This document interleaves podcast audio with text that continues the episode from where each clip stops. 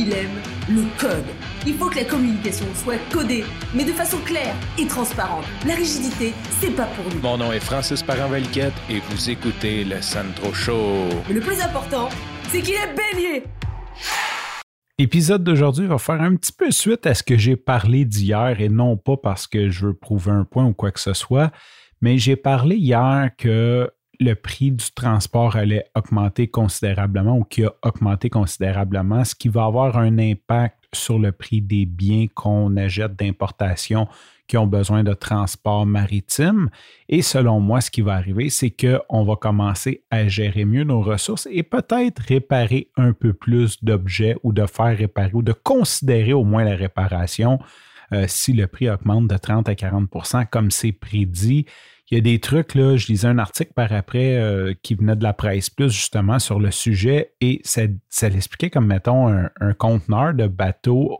Euh, si tu fais venir des sofas, ben on parle de 50 à 60 sofas qui rentrent dans un conteneur. Donc, si on parle de 30 000 US, tu as environ 500 de transport juste pour un sofa. Fait que si ton sofa, présentement, il vaut, je ne sais pas, là, 3 000, euh, tu rajoutes 750 juste sur le cost du transport maritime. Là, on ne parle pas de d'autres costs qui vont s'ajouter.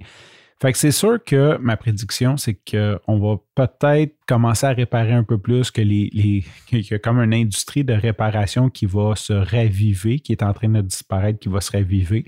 Encore là, ce qu'on ne sait pas, c'est est-ce que cette crise est là pour durer ou est-ce que c'est temporaire le temps que bon, euh, toutes les, mesures mises en place pour euh, éviter la propagation de la COVID soient enlevées, soient levées et que ben, ça reparte comme avant et que les prix vont baisser avec l'offre et la demande. Ce que je doute beaucoup. Hein. je pense que si tu es Wise, c'est une compagnie, puis que tu charges 30 000 pour transporter un conteneur, mettons, je ne veux pas les mettre de mauvaise foi, mais mettons que, bon, ça recommence à bien aller. Tu n'as peut-être pas envie de baisser ton prix ou tu pourrais peut-être le baisser, mais peut-être pas le rebaisser à 3 000. Tu, dis, à 30 000, il la pareil. Pourquoi, pourquoi je ne le mettrais pas à 12 ou 13 000? Puis tout ça, c'est un long préambule. Euh, je t'ai dit que je faisais la continuité. Il y a quelques semaines, voire quelques mois déjà, le temps passe trop vite, j'avais mes lunettes soleil, mes Julbo que j'adore, qui sont photochromatiques de 0 à 3. Euh, bref, c'est les lunettes que, j'ai choisies. C'est la première paire de lunettes de sport, euh, je dirais, dispendieuse que je me suis acheté. En fait, c'est la deuxième parce que la première, je l'ai perdue un mois après. Je ne sais pas si je me suis fait voler ou si je l'ai perdue, mais je l'ai perdue dans une course. Donc, j'ai dû m'en racheter une deuxième paire, ce qui fait que ma paire de lunettes m'a coûté très cher. Et il y a un mois environ, en finissant ma course, la branche sur le côté a cassé. Je me suis dit, ah, c'est pas grave, ça fait comme, je sais pas, deux ans, deux, trois ans que je les ai, tu sais, puis je cours beaucoup. Fait que je me suis dit, ah, c'est pas la fin du monde, je vais m'en acheter un autre paire. Et là, bon, j'ai procrastiné là-dessus. Et la semaine dernière, je commence à regarder les paires de lunettes et sincèrement, présentement, je n'ai pas le budget pour mettre comme 300-400 sur une paire de lunettes.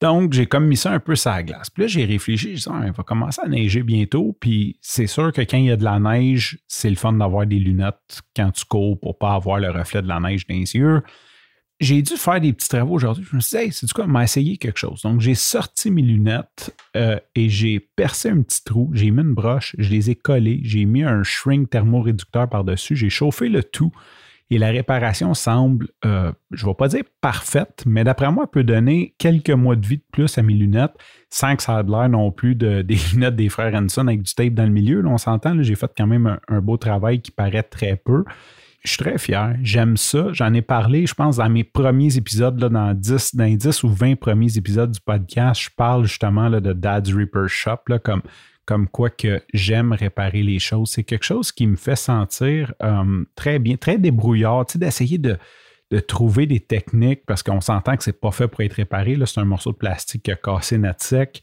Euh, puis là, de juste trouver des solutions créatives pour réussir à faire une réparation je trouve ça toujours très valorisant et très agréable comme expérience. Ceci dit, je prends très souvent, je ne prends pas le temps de, le faire parce que ben, c'est, le, temps est une ressource précieuse et des fois, tu sais, juste comme le temps que ça prend pour avoir une réparation qui t'offre peut-être pas longtemps, ben, tu dis ça vaut pas la peine, je vais juste changer ou je vais le faire, peu importe, je vais en acheter un autre. Mais aujourd'hui, c'est ce que j'ai fait. J'ai euh, réparé mes lunettes de soleil, mes Jules Beau euh, Sport, et je suis très content d'avoir fait ça. Sur ce, je te remercie pour ton écoute. Je te dis à demain et bye bye.